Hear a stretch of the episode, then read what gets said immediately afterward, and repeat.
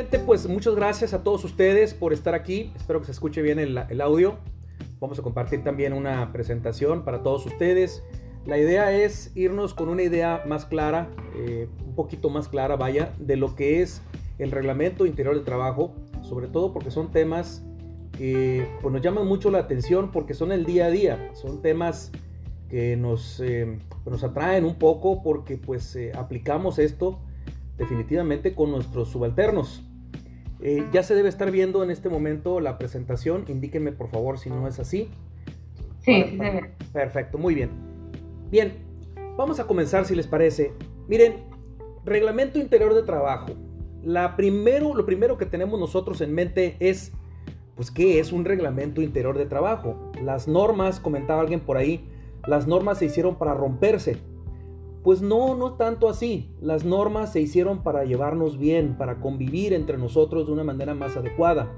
Alguien comentaba por ahí, bueno, qué bueno que los eh, que los abogados desaparecieran. No, espérame, es que los abogados son, somos necesarios, principalmente porque pues, no somos como el chiste aquel del platanito, ¿no? no encuentras uno derecho. No, no se trata de eso.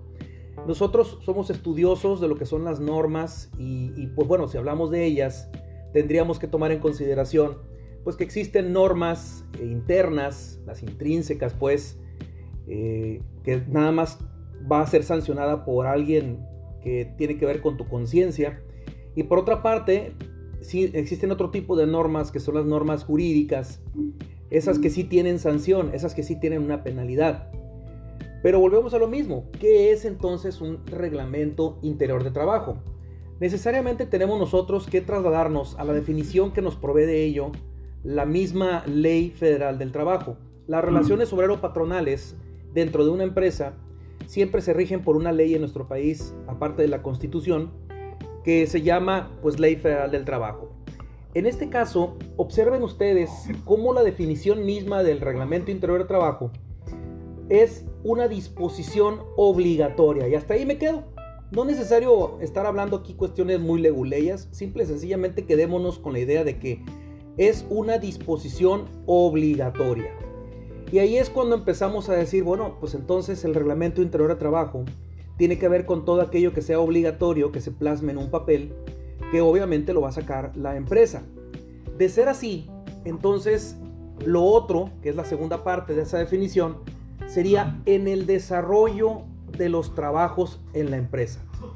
Y ahí es cuando decimos, ah bueno, si es así y si son disposiciones obligatorias, sí o sí debo cumplir con todas y cada una de ellas.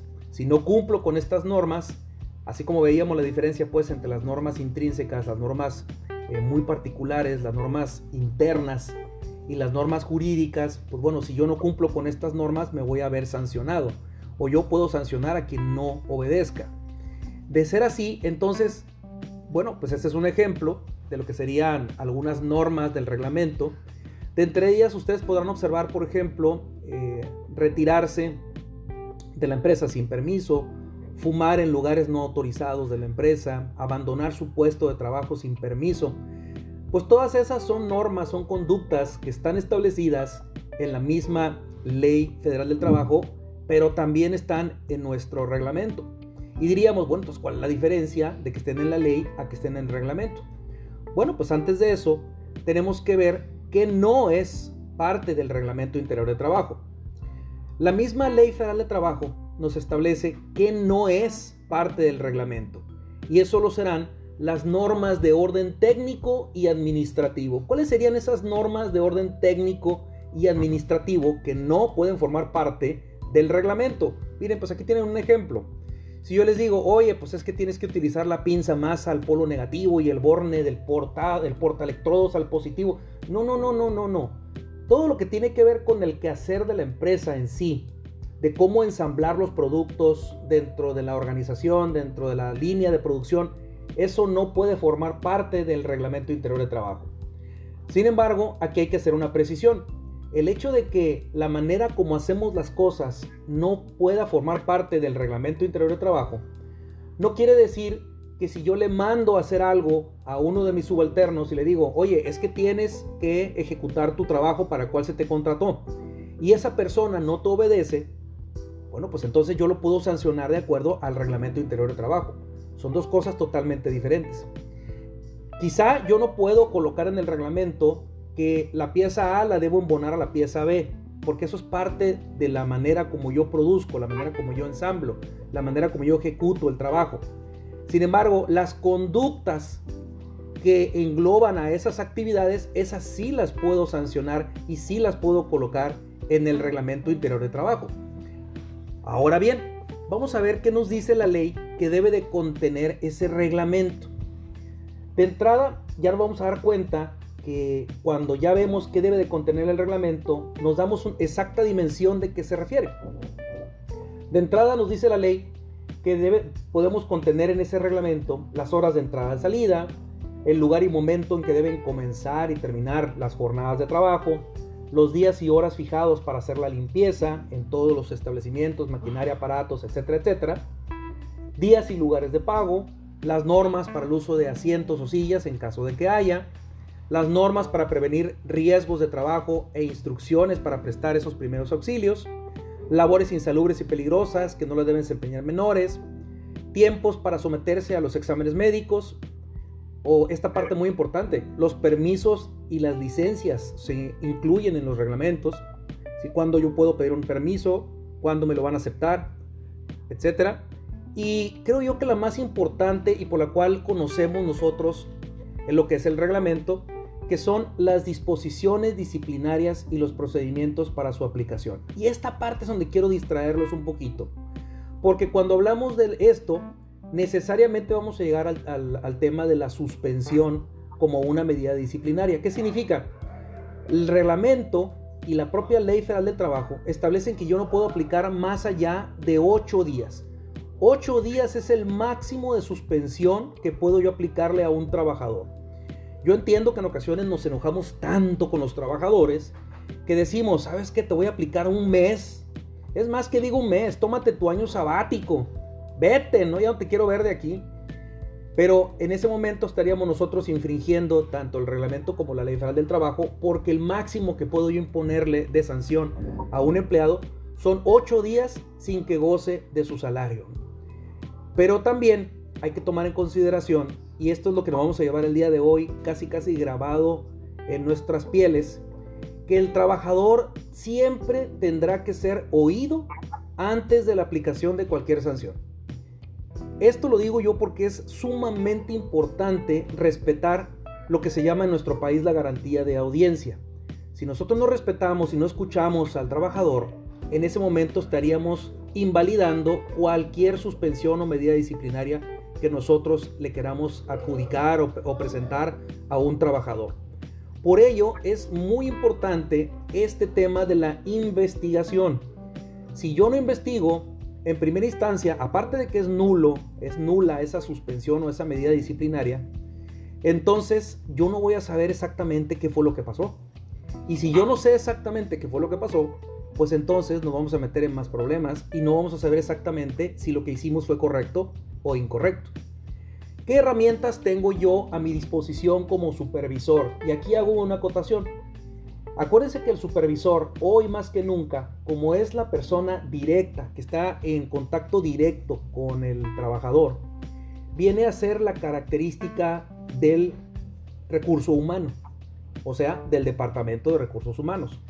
Acuérdense ustedes que a nivel mundial se tiene ahorita lo que es la directriz de que los supervisores deben ejecutar, porque son los mismos trabajadores a su cargo, deben ejecutar todas las labores que tienen que ver también con recursos humanos, no es privativo de recursos humanos. Además, es casi prácticamente imposible que recursos humanos en empresas grandes pueda estar en todo sitio, como lo serían los jefes inmediatos en cada una de las áreas. Por este tema es muy importante, además del orden y la autoridad que debe de colocar un jefe inmediato o un supervisor, conocer estas tres herramientas a su disposición. Una, el reporte de incidencia, donde aquí ven ustedes la imagen del lado izquierdo, en donde pues simplemente el trabajador de su puño y letra va a colocar lo que es eh, la versión de lo que sucedió. Sabes que yo veo que se pelearon dos personas, la persona, los testigos, los, si es que hay testigos, las personas involucradas, tanto el agresor como el agredido, todos ellos deberán colocar de su puño y letra el reporte, por eso se llama reporte, de lo que ocurrió en ese momento. Hay otras herramientas, que es el acta administrativa y el acta de investigación, que en su momento Recursos Humanos juzgará si ustedes pueden utilizar esas herramientas o no, que también son muy efectivas para el caso de investigar un suceso. ¿Por qué? Porque en la medida que nosotros investiguemos de una manera adecuada, vamos a saber que una sanción que vamos a establecer sea realmente justa. ¿Por qué? Porque recuerden, en el reglamento interior de trabajo existen medidas disciplinarias de tres tipos. Una, la amonestación verbal. Dos, la amonestación por escrito. Y tres, lo que viene siendo entonces la suspensión de uno hasta ocho días sin goce de salario. ¿Por qué es importante tener esa característica o esta idea en la mente de las medidas disciplinarias? Bueno, por lo siguiente, hay que tener mucho cuidado cuando se encuentran ustedes con su trabajador, y yo sé que a veces nos gana el enojo, y le decimos al trabajador porque se salió de repente a fumar sin nuestro permiso, y le decimos, trabajador, a la otra, ¿sí? A la otra, vas a ver lo que te va a pasar. A la otra te voy a suspender ocho días. Esto que estamos haciendo, esta conducta, es el equivalente a una amonestación verbal. ¿Qué es lo que pasa? En nuestro país existe una disposición en nuestra constitución que es la ley de leyes, que dice que nadie puede ser sancionado dos veces por el mismo hecho, por el mismo ilícito. Si yo ya lo amonesté verbalmente al trabajador, ya no puedo aplicarle ni una amonestación escrita, ni tampoco una suspensión, y lo más grave, tampoco lo puedo despedir al trabajador. ¿Por qué? porque yo ya apliqué una medida disciplinaria que es la amonestación verbal hacia el trabajador. Por lo tanto, hay que tener mucho cuidado con cómo nos dirigimos nosotros con nuestros subalternos.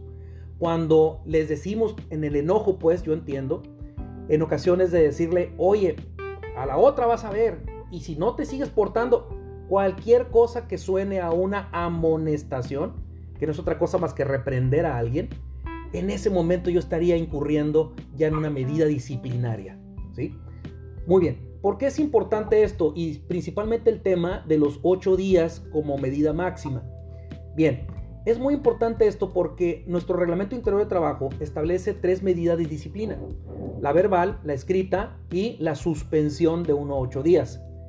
¿Puedo aplicar yo una en lugar de la otra? ¿O tengo que irme necesariamente primero a la verbal, luego a la escrita y luego a la suspensión?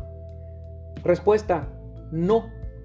Pero aquí es donde nosotros necesitamos tener en la mente que la aplicación de las medidas disciplinarias tienen que ver con este tema del buen padre de familia.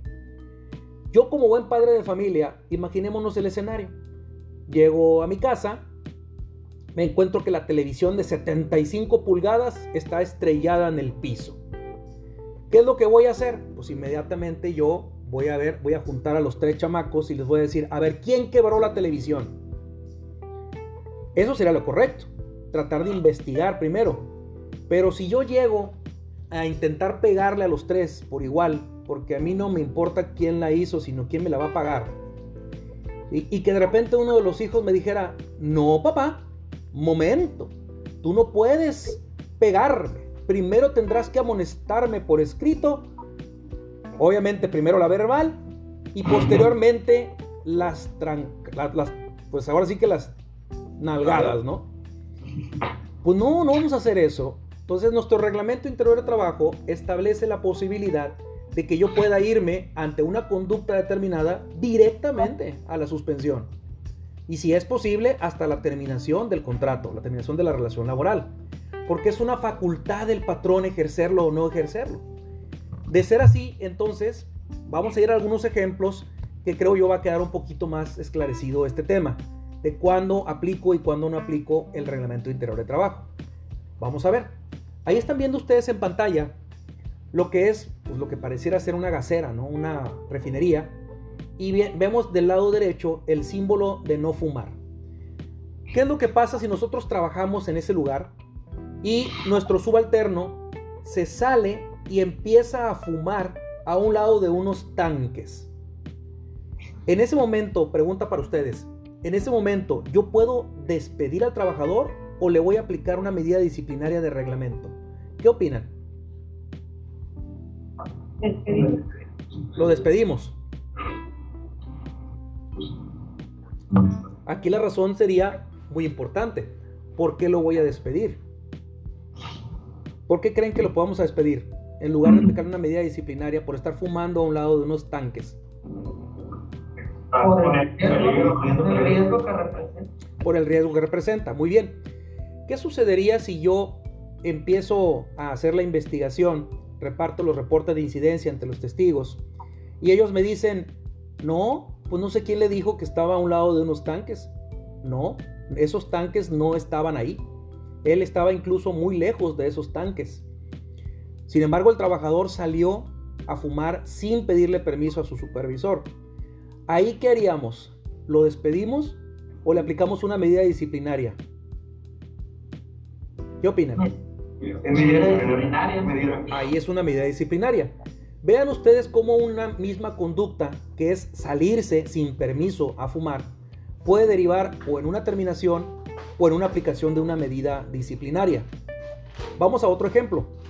Tenemos a un trabajador que de repente se sube a una escalera y estando en lo alto de esa escalera, sin línea de vida, sin utilizar a otra persona que lo esté resguardando en la parte de abajo, como lo establece la norma oficial mexicana, esta persona pues ejecuta una labor en esa altura. Nosotros nos percatamos, y porque alguien nos avisa que está sucediendo eso, y entonces estamos ante la disyuntiva de qué vamos a hacer. Pregunta para ustedes, ¿qué es lo primero que haríamos ante esta conducta?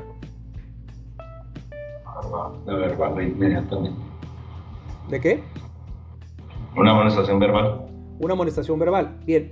Miren, la sugerencia, lo primerito que tenemos que hacer es eh, pues llevar a cabo una investigación. Esa es mi sugerencia. Primero ejecuten ustedes una investigación. ¿Por qué? Porque no sabemos qué fue lo que pasó. ¿Qué es lo que sucedería si los testigos nos dicen, o el mismo trabajador, oye, pues resulta que yo advertí que tenía que reparar una falla eléctrica que hubiera provocado un incendio en la empresa y tuve que subirme de emergencia algo así como corriendo pues a la escalera para poder reparar y así prevenir un incendio en la empresa. Esto corroborado por un testigo. ¿Puedo aplicarle una medida disciplinaria al trabajador? ¿O lo puedo despedir? ¿O qué hacemos ahí ante esta evidencia? Ya cambió. Ya, ya cambió. Ahora, vamos hacia otro ejemplo. El trabajador, nadie le dijo, no era una situación de vida o muerte, no era una situación de emergencia. Y el trabajador, por ser muy proactivo, dijo, yo puedo solo.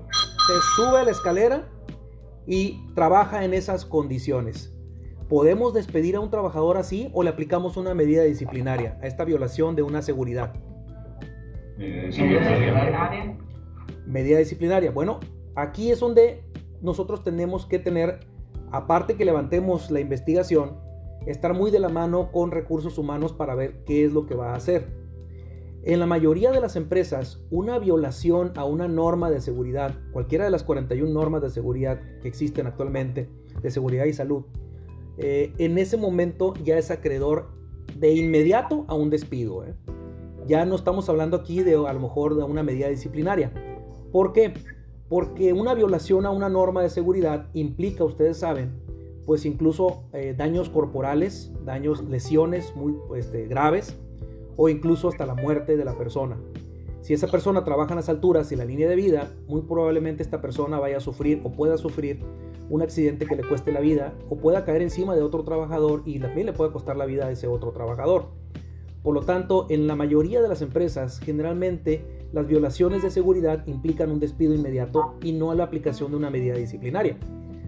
Nosotros tuvimos el caso, por ejemplo, me llamaron el otro día, de una persona que no realizó correctamente el procedimiento logout-tagout, ustedes saben lo que es el procedimiento este, se metió adentro de la máquina con corriente 220, no colocó la etiqueta y llegó otra persona que no vio evidentemente la etiqueta, porque no la puso, enciende la máquina y ya saben cómo quedó la persona dentro de la máquina, ¿verdad? ¿Eso es una violación de seguridad? Sí. ¿Eso amerita un despido inmediato? Sí. ¿Del muerto? Pues no, pues el muerto ya qué. Pues ella, sufrió las consecuencias. Sin embargo, vean cómo eh, la cero, la cero permisibilidad de este tipo de conductas es esencial en una empresa. Ustedes obviamente lo conocen mejor que yo. Vamos a otro ejemplo. Tenemos a un trabajador en una línea y este trabajador de repente sale corriendo. Y nos enteramos nosotros que se fue directito al baño. Nosotros, ¿qué aplicamos? ¿Qué hacemos? ¿Qué hacemos en este caso? Investigar. Investigar. Excelente, ¿no? Ya son maestros ustedes. Exactamente. Lo primero que tenemos que hacer es investigar. A ver, oye, pues ¿qué fue lo que pasó? ¿Sí? En este caso, es un caso real que tuvimos nosotros en Tijuana, donde esta persona era un operador que estaba en la línea. El supervisor estaba sumamente enojado porque la ausencia de ese trabajador provocó una pérdida de piezas, porque tenía que velar porque unas piezas estuvieran correctamente ensambladas. Y el no haberlo, no poder haber puesto atención, provocó 5 mil dólares en daños y en pérdidas. Cuando se investigó, resulta que el trabajador se había ido corriendo al baño porque el trabajador le había dado diarrea. En este caso en particular, muchachos, ¿cómo la ven? Ahí estamos hablando nosotros de aplicar una medida disciplinaria o una terminación laboral. ¿Qué opinan? Nada. Nada. Pues no, pues no, no había chance ni de que pidiera permiso. no dio chance. Pues miren, el trabajador, ahí en este caso en particular, les cuento el chisme, lo que se hizo por parte de la empresa es que se, se le aplicó una medida disciplinaria. Y ustedes dirían, qué injusto. No, bueno, pues es que no se le aplicó la medida disciplinaria por la diarrea, porque pues a todos nos puede ocurrir. Este, y el hecho de haberse ido, pues bueno, qué bueno, ¿no? Porque si no hubiera, ocurrido ahí un accidente en plena línea de producción. No, aquí se le aplicó lo que es la medida disciplinaria porque él ya se sentía mal desde que ingresó a las instalaciones de la empresa. A esta persona se le mandó a la enfermería y la enfermera le preguntó que sí qué había pasado, si había sido momentáneo o qué había sucedido. El trabajador le dijo que ya se había sentido mal desde el día de un día antes porque había consumido eh, aparentemente unos mariscos ahí en descomposición, bueno, al menos así eso es lo que se presume. Y el trabajador ya se sentía muy mal desde que ingresó a la fuente de trabajo a su hora de ingreso, a las 6 de la mañana. La empresa lo sancionó porque el deber de todo trabajador es cuestionar, decir, manifestar en todo caso a la empresa cualquier problema que tenga en su salud física, incluso hasta emocional ahora con la norma 35. Él debe de avisar. Si no lo hace de esa forma, él pone en peligro tanto a su persona como a los demás trabajadores. Y en este caso en particular, por eso se le sancionó. Se le aplicó una sanción moderada, sí, se le aplicaron dos días de suspensión, pero vean ustedes cómo la diferencia o un mismo hecho investigado correctamente puede derivar en una terminación o en una sanción de este tipo. Esta imagen que ven ustedes en pantalla tiene que ver con la manera como nosotros debemos aplicar el reglamento interior de trabajo en nuestras organizaciones. Se sugiere que nosotros lo hagamos como el buen padre de familia, que nosotros seamos capaces de poder manifestar correctamente a nuestros empleados cuándo hicieron las cosas bien y cuándo hicieron las cosas mal. El reglamento interior de trabajo no es para despedir personas. El reglamento interior de trabajo es para corregir las conductas de los buenos empleados, darles una oportunidad de que se corrijan y que entren al buen camino. Si yo no lo hago de esa manera como empresa, puedo correr el riesgo de lastimar el buen ambiente laboral y lastimar también la autoridad. Acuérdense que la autoridad se gana entre el buen liderazgo, especialmente de las personas que, con, las, que tenemos nosotros eh, relación.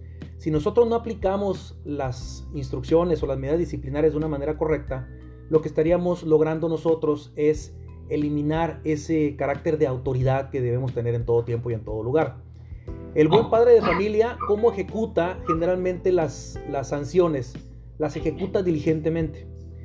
Les comento esto porque también hubo otra empresa donde nos llamaron a nosotros a despedir. No sé por qué siempre nos llaman a despedir a los abogados, a los a los, este, a los trabajadores, ¿no? Nos llamaron a despedir a un trabajador porque tenía infinidad de retardos, ¿no? Entonces en el reglamento interior del trabajo dice que varios retardos pueden acumular faltas. Sin embargo, acuérdense ustedes que para propósito de la Ley Federal del Trabajo, la fracción 10 del artículo 47, que establece más de tres faltas en un periodo de 30 días como una causal de despido, yo no puedo acumular retardos para acumular faltas. Sin embargo, esta empresa dijo, yo no quiero esperarme más tiene una infinidad de retardos esta persona y yo lo que quiero hacer pues inmediatamente pues es despedirle, ¿no? Nos llaman, llegamos a la empresa, tenemos el aviso de despido en la mano y en ese momento confrontamos al trabajador y le decimos, señor trabajador, usted está despedido. Cuando pasa eso... Lo voy, a voy a interrumpir un poquito nada más. Fer, tienes encendido el micro. Listo. Muy bien. Entonces, ¿qué es lo que pasa cuando tenemos este caso en particular? Llegamos a despedir al señor trabajador y el trabajador manifiesta algo muy curioso. Dice, bueno, pues lo que sucede es que yo faltaba porque estando yo, eh, tenía que ingresar a las 6 de la mañana, yo me levantaba a las 4 de la mañana a darle los medicamentos y la comida a mi esposa porque tenía cáncer. Y pues yo hacía todo lo posible por llegar a la empresa, tenía que tomar dos, tres camiones. Y la verdad es que los retardos, yo llegaba a la empresa pues a las 6 con 1, 6 con 2, 6 con 3. Realmente no era mucho el retardo que era. ¿Qué fue lo que provocó esta situación? Bueno, provocó que la empresa pues realmente se viera bastante mal. Dijera la empresa, oye, pues ¿qué está pasando? ¿no? Realmente no fuiste el buen padre de familia y ejecutaste una sanción sin investigar realmente cuál era la necesidad o el por qué este trabajador te estaba llegando con tanta frecuencia, con tanto retardo.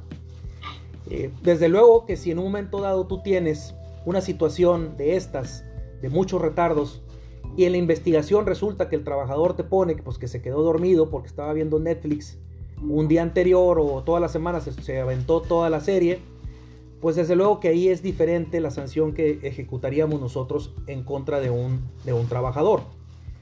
¿Por qué es importante entonces la investigación? La investigación es muy importante siempre en los quehaceres diarios, porque así es como tú te vas a dar cuenta perfectamente bien si un trabajador está o no está abusando de las bondades que le otorga la empresa. Aquí quizá la pregunta que sería es, bueno, si yo le voy a aplicar una sanción de 8 días, ¿le voy a aplicar una sanción cada uno de los días de la semana, de cada semana? O sea, durante un periodo de 8 semanas o se las tengo que aplicar consecutivas. Bueno, mi sugerencia sería ahí ustedes diríjanse con recursos humanos, quienes en todo caso van a aplicar estas sanciones respecto de sus trabajadores cuando son temas así escabrosos. De entrada, para ustedes como supervisores o como personas que tienen a su cargo trabajadores, la sugerencia es ustedes siempre documenten, levanten lo que son las actas de investigación. El otro día nos invitaron a despedir a un trabajador que tenía 20 años en la organización. Y cuando estábamos buscando nosotros en su expediente personal, pues resulta que era el mejor de los trabajadores. El mejor de los trabajadores. No tenía ni una sola mancha, ni un solo reporte de incidencia, ni una sola acta administrativa. Entonces, cuando nos dirigimos con uno de los supervisores, porque había tenido como 3, 4 en su historial supervisores que lo estaban mandando, le, lo cuestionamos y le dijimos, oye, ¿por qué si ustedes están quejándose tanto de este trabajador, ¿por qué nunca le levantaron un acta administrativa cuando tú me dices que eran multitud de cosas que estaba haciendo mal? Y dice él, bueno, pues es que no lo consideré importante. No, pues bueno, aquí sobra decirles que si no hacemos los reportes, pues muy raramente vamos a tener nosotros lo que se llama la reincidencia para casos futuros en cuanto a este tipo de casos. Porque los confronto con otra situación. Vamos a ver. Un trabajador que se sale a fumar. La ley dice que está prohibido suspender las labores sin autorización y sin permiso del patrón. Un trabajador que se sale a fumar, ¿yo lo puedo terminar? O sea, ¿puedo despedirlo o le puedo aplicar una medida disciplinaria? ¿Qué opinan? Está abandonando el trabajo. Está abandonando el trabajo. Hago la investigación. Acuérdense, primero em, hacemos la investigación. Y el trabajador dice, pues, pues, que sentía mucha ansiedad en ese momento y se salió a fumar. ¿Ok? Es insuficiente eso para nosotros determinar si es una medida disciplinaria, si acuérdense, amonestación verbal, escrita o suspensión de 1 a 8 días, o si es una terminación.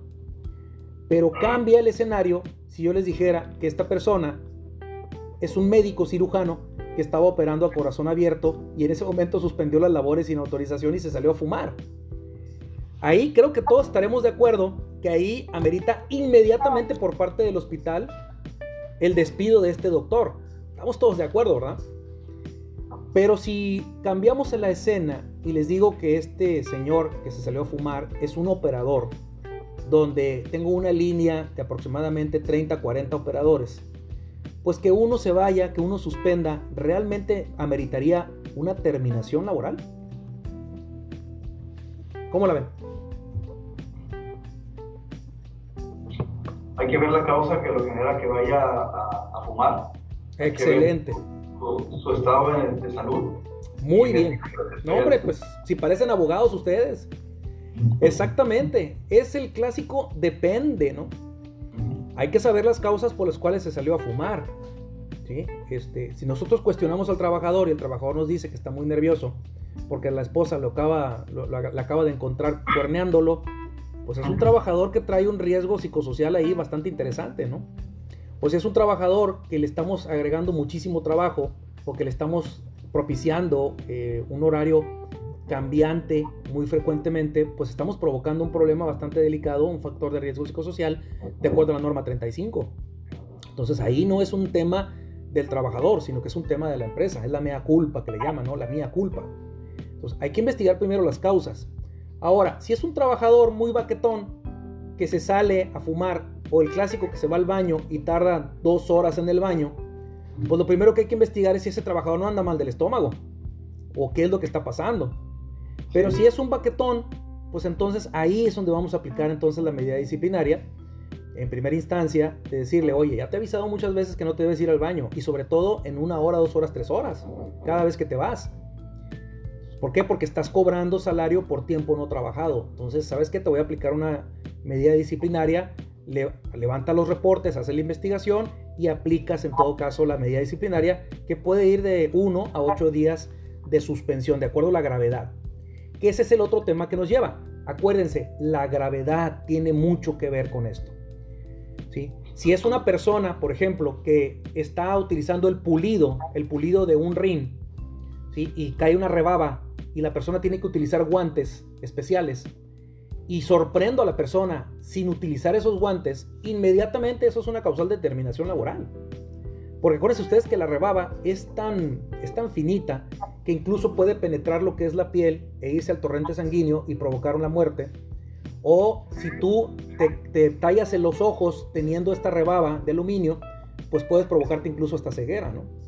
Entonces la violación de una norma de seguridad como esta, o no traer los gogles, o no traer los tapones auditivos, dependerá del momento y la investigación, sobre todo para dictaminar en un momento dado en esa investigación si corresponde una terminación o no.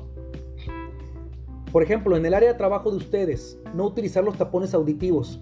Un trabajador que frecuentemente no trae sus tapones, y no digamos que no los trae puestos, que los trae de una manera incorrecta, a pesar de haber sido entrenado para ello y tener sus constancias de habilidades.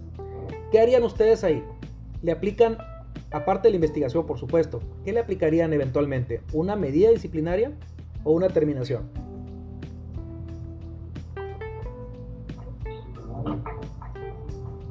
Medida disciplinaria. Ahí sería medida disciplinaria. Medida disciplinaria. Sí, ocurre, ya con la suspensión o con la terminación. Muy bien, muy bien. Muy bien, eso es.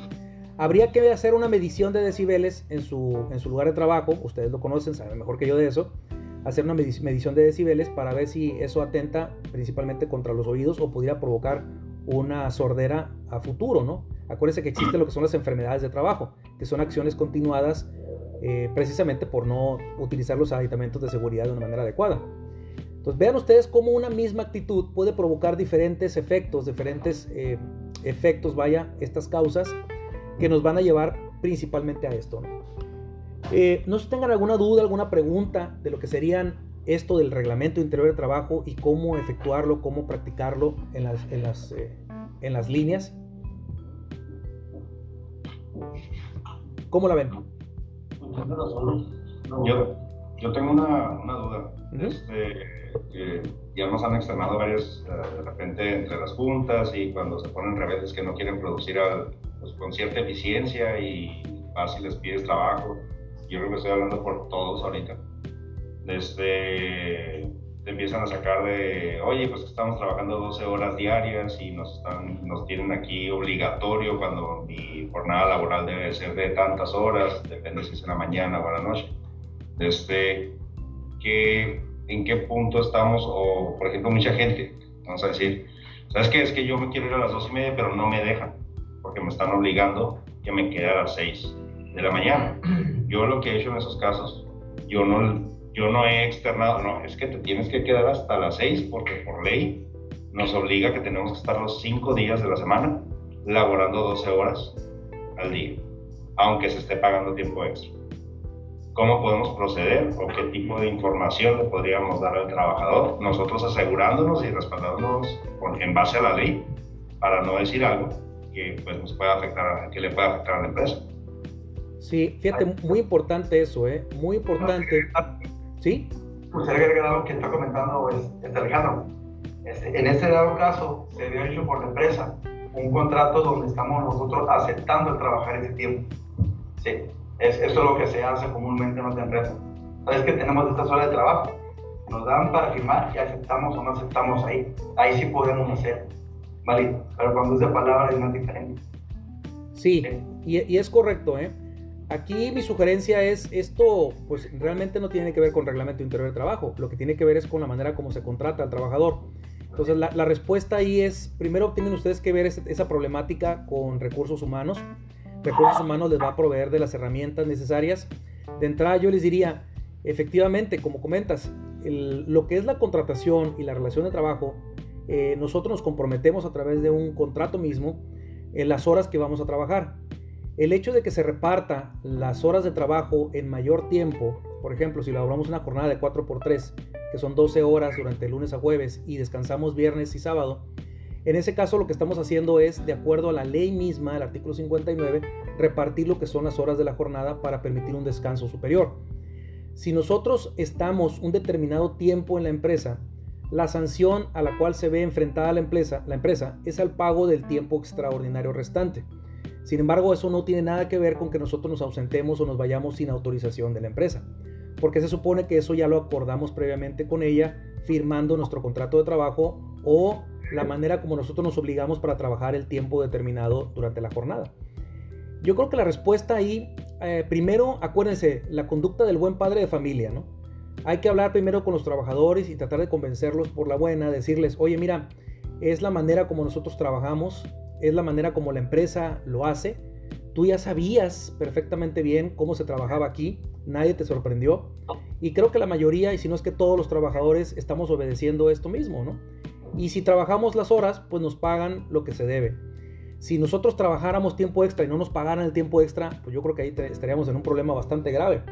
Sin embargo, si trabajamos ese tiempo y nos lo pagan, bueno, pues ahora sí que si tienes una inconformidad, te exhorto Tú, ustedes pueden decírselo al trabajador, te exhorto para que presentes tu queja a recursos humanos para que seas atendido. Pero de ahí a que te faculte para que a la mitad de la jornada o antes de que termine tu hora de, tu hora de salida te vayas sin permiso, pues entonces tienes que tener en mente que eso va, va a traer aparejado pues una medida disciplinaria donde la empresa te va a sancionar. O sea, vaya, son dos cosas y actitudes diferentes. Por una parte, el trabajador si él siente que está vulnerado algún derecho, es libre de manifestarse los recursos humanos. Pero de ahí a no cumplir con un horario previamente establecido por la empresa, pues eso sí te puede ser acreedor a una medida disciplinaria e incluso hasta una terminación laboral. ¿eh? Nosotros tenemos el caso de un trabajador, por ejemplo, donde él se dijo que estaba bien molesto y se retiró a la hora de la comida. O sea, digamos que él trabajaba ocho horas y a la hora número 4, a la hora que le tocaba la comida, el trabajador se fue y le dijo a, todos los trabajadores, ¿saben que yo estoy muy molesto con la empresa porque nos tiene la, la, la, la, la? Y se retiró. No, pues inmediatamente la empresa hizo la investigación, documentó todo y le presentó su aviso de despido. ¿no? El trabajador presentó una demanda por despido injustificado y la demanda la perdió el trabajador porque por una parte tenía el derecho de, de manifestarse en contra de lo que él creía que estaba mal por parte de la empresa. Pero una cosa muy diferente es a que él por sus pistolas se hiciera justicia de propia mano y, y abandonara las instalaciones de la empresa, porque eso está sancionado por la ley y por el reglamento. Entonces no sé si me expliqué. son dos cosas totalmente diferentes. Uno son los derechos laborales a los cuales yo estoy ejecutando dentro de la empresa y otra muy diferente son las conductas que están en el reglamento que yo bajo ninguna circunstancia pues debo, debo sobrepasar. Ah, ok, ahora, mismo escenario, pero no a la cuarta hora, supongamos que fue a la segunda hora de tiempo extra. Sucedió lo mismo, sabes que estoy harto, estoy cansado, estoy agotado, me voy a ir porque yo ya cumplí con mi jornada laboral, me voy, regresa al día siguiente, estamos habilitados, deberíamos aplicar una sanción, a una medida disciplinaria a este, a este empleado. Muy buena pregunta. Ahí mi sugerencia sería para elaborar tiempo extra tiene que haber un documento, tiene que haber un papel donde el trabajador se compromete a elaborar ese tiempo extra. Si por ejemplo necesitamos que se quede tres horas, le pasamos la hoja y oye, tú te vas a quedar mañana tres horas. ¿Estás de acuerdo? Sí, sí estoy de acuerdo. Perfecto, fírmale aquí. Ya con esa firma, no estamos nosotros sancionando al trabajador, ¿sí? Por la cuestión de que del tiempo extra en sí, sino que lo que estamos sancionando por el reglamento es el compromiso que él dijo que iba a ejecutar de quedarse esas tres horas. Entonces, si tú te comprometes como trabajador, pues eh, perdón por lo que lo diga, ¿eh? pero tienes que ser lo suficientemente hombrecito para decir trabajador, oye, yo me comprometí a tres horas y tres horas voy a estar aquí, aunque no quiera, ¿no? Porque yo me comprometí. ¿Por qué? Porque la empresa, recuerden que esas tres horas ya contaba con el trabajador. Y el hecho que el trabajador se vaya a la mitad de esas tres horas, pues nos causa una lesión a la empresa misma y a la producción, porque contábamos con él. Entonces, no es lo que estemos sancionando en sí el agotamiento o que estemos sancionando en sí que no se haya quedado por sí mismo esas tres horas, sino lo que estamos sancionando es el compromiso que él dijo que iba a cumplir y que no cumplió. Entiendo que es una línea muy delgada, ¿eh? ahí habría que analizar otros componentes, por ejemplo, por qué el trabajador se está quejando tanto, ¿no? porque dice que se siente agotado. Si realmente la carga de trabajo es tan agotadora, o porque un día antes el trabajador tuvo el Día de las Madres y se puso hasta las, hasta las manitas, ¿no? Entonces, ah. por eso es la investigación. De ahí nos vamos a dar cuenta perfectamente bien. Si esto es un mea culpa, o sea, realmente si la chamba de la empresa es extenuante, pues ahí recursos humanos tiene chamba para establecer y que eso no suceda. Pero si es por el trabajador que andaba el fin de semana este, ya saben cómo. pues trabajador, oye, pues aquí, pues ¿por qué quieres echarle la culpa a la, a la empresa, no? Nosotros el otro día dimos, despedimos a un guardia de seguridad porque se quedó dormido. Entonces él decía, no, bueno, pues es que es muy cansado este trabajo de 12 horas diarias, 4 días a la semana. Y le dijimos, a ver, a ver, a ver, a ver, pero es que no es lo mismo que un operador se quede dormido a que tú, guardia de seguridad, te quedes dormido. O sea, si te sentías tan cansado, pues ten la honestidad para decir, ¿sabes qué? Dame unos días económicos, dame unos días de vacaciones, dame unos días, o simplemente duerme lo suficiente, ¿no? Entonces vean ustedes cómo la investigación te puede arrojar una serie de datos bastante interesantes del verdadero background de esto. ¿no? Es que en vez de cuatro son cinco días, en vez de seis Sí. 5 horas diarias, 12 horas. 12 horas. Hay que investigar, ¿eh? Hay que investigar todo eso, platicarlo con recursos humanos, por qué están establecidas estas horas. Y, bueno, pues que llegar a algún acuerdo con el trabajador. Yo tengo una pregunta, bueno, hablando de, la misma jornada, eh, eh, porque la gente lo ha externado, o sea, ahorita estamos trabajando 12 horas eh, todos los días, es, es, algo que así está acordado, pero, eh, por ejemplo, en el caso de los descansos, ah, ¿hay algún, algo establecido que después de cierta cantidad de horas, cuánto le tienes que dar de descanso a la gente? O sea, ahorita les damos dos descansos, en total son 40 minutos, eh, pero hay gente pues que, que ha externado que, que, es muy poco tiempo, o sea, por, por la jornada que trabajan. Entonces, pues se les ha dicho qué es lo que la empresa tiene establecido, más no sabemos si realmente pues es, lo, es lo correcto de acuerdo a la jornada que trabajan, o si ya la empresa decide darles, no sé, a lo mejor un total de una hora, como sucede en otras empresas que trabajan el mismo horario, que ya dependa de la empresa, no que, que tenga que ser por ley.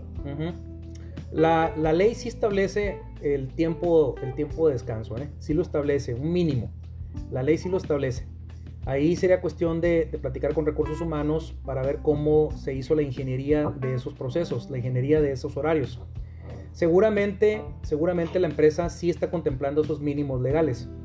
Ahora, aquí lo que me llama mucho la atención es que el trabajador diga que es insuficiente ese tiempo, porque entonces recursos humanos tendrá que hacer una investigación ahí de qué está pasando con esos trabajadores. Es muy posible que por el tipo de trabajo extenuante, ese tiempo mínimo que establece la ley, vaya, ahí estás cumpliendo con la ley, pero es muy posible que ese tiempo no esté siendo suficiente para los trabajadores para reponer las energías. En ese caso, la empresa tendrá que hacer ahí una investigación para investigar las causas. ¿Por qué digo que tendrá que hacerlo? Porque cuando un trabajador está cansado, ustedes saben, es más propicio para accidentarse. Entonces, eh, y ahí pues no le conviene a la empresa que se accidenten los trabajadores. Por la prima de siniestralidad. Entonces, eh, la empresa tendrá que hacer ahí un mea culpa e, investigar cómo están los horarios. La, situación con ustedes sería, em, todo lo que ustedes vean, repórtenlo. Si ustedes ven que un trabajador se está saliendo de su área constantemente o que nada más tiene una hora de descanso y se toma dos horas, todo eso documentenlo, porque a lo mejor no va a servir ahorita para una medida disciplinaria, pero va a servir para una reincidencia futura. Si tengo un trabajador que de repente le mienta a la madre, perdón por la palabra, pero le mienta a la madre a otro trabajador y decimos, no, es que así se llevan, y luego de repente pasan dos, tres días y luego se agarran a golpes, pues ese antecedente de que se empezaron a hablar con groserías o injurias es un antecedente muy importante que va a pesar mucho para una medida disciplinaria o para una terminación laboral. Pero si no se documenta, pues entonces pues, aparecerá como que de, buenas a primeras se agarraron a golpes. Y esa riña pues no podrá ser sancionada como debe de ser.